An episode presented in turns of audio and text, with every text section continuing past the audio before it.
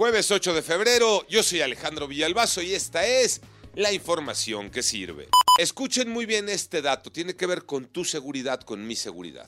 El año pasado todos los días se robaron en el país 168 coches. Eso significa que cada hora fueron 7 o, traducido en minutos, cada ocho minutos se robaron un coche, datos contundentes. La Asociación Mexicana de Instituciones de Seguros también dio a conocer que el robo de camiones y de motocicletas se encuentra en su peor nivel desde el 2019. La lista de los modelos que más se roban en México son la camioneta de carga, la NP300 de Nissan, el Versa, el camión el Kenworth, la CRB de Honda y el Aveo de Chevrolet. Hay que tener mucho cuidado esta es nuestra realidad. Jóvenes Construyendo el Futuro, uno de los programas estelares del gobierno, está dejando mucho que desear Iñaki Manero. Gracias Alex. Les doy un dato importante.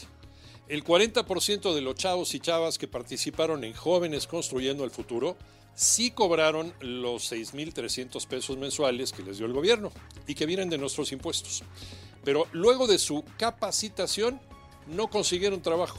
La Secretaría del Trabajo dio a conocer que 3 millones de jóvenes se inscribieron a este programa en los 5 años que ha funcionado, o mejor dicho, que ha operado. De estos, 1.200.000 no se han incorporado a una actividad laboral. Y la pregunta es, ¿en qué estamos gastando nuestro dinero? Y esto pasa por no tener un padrón confiable. Memo Jiville.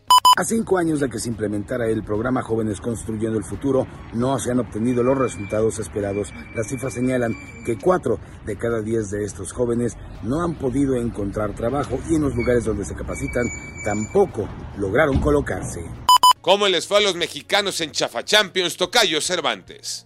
Efectivamente, Tocayo, podemos decir que es un saldo positivo a favor de los clubes mexicanos en la Liga de Campeones de la CONCACAF, toda vez que los Tigres empataron en uno frente al Vancouver, que Chivas derrotó al equipo canadiense del Forge 3 por 1 y que Toluca venció 2 por 1 al Herediano de Costa Rica. El único equipo que dejó la nota mala fue el América, que perdió Nicaragua contra el Real Estelí. La próxima semana los partidos de vuelta y esperamos que todos los equipos mexicanos avancen a la siguiente ronda. Yo soy Alejandro Villalbazo, nos escuchamos como todos los días de 6 a 10 de la mañana, 88.9 y en digital, a través de iHeartRadio. Pásenla bien, muy bien, donde quiera que estén.